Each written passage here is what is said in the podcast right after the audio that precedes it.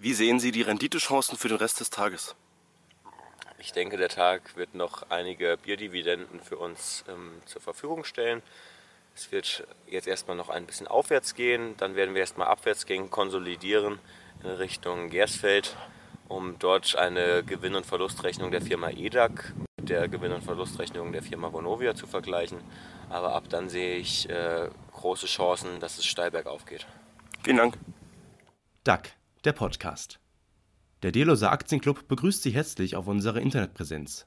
Am Freitag informieren wir Sie darüber, wie unsere letzte Kurswanderung auf den Kreuzberg ablief und wie die aktuelle Situation in unserem Depot aussieht.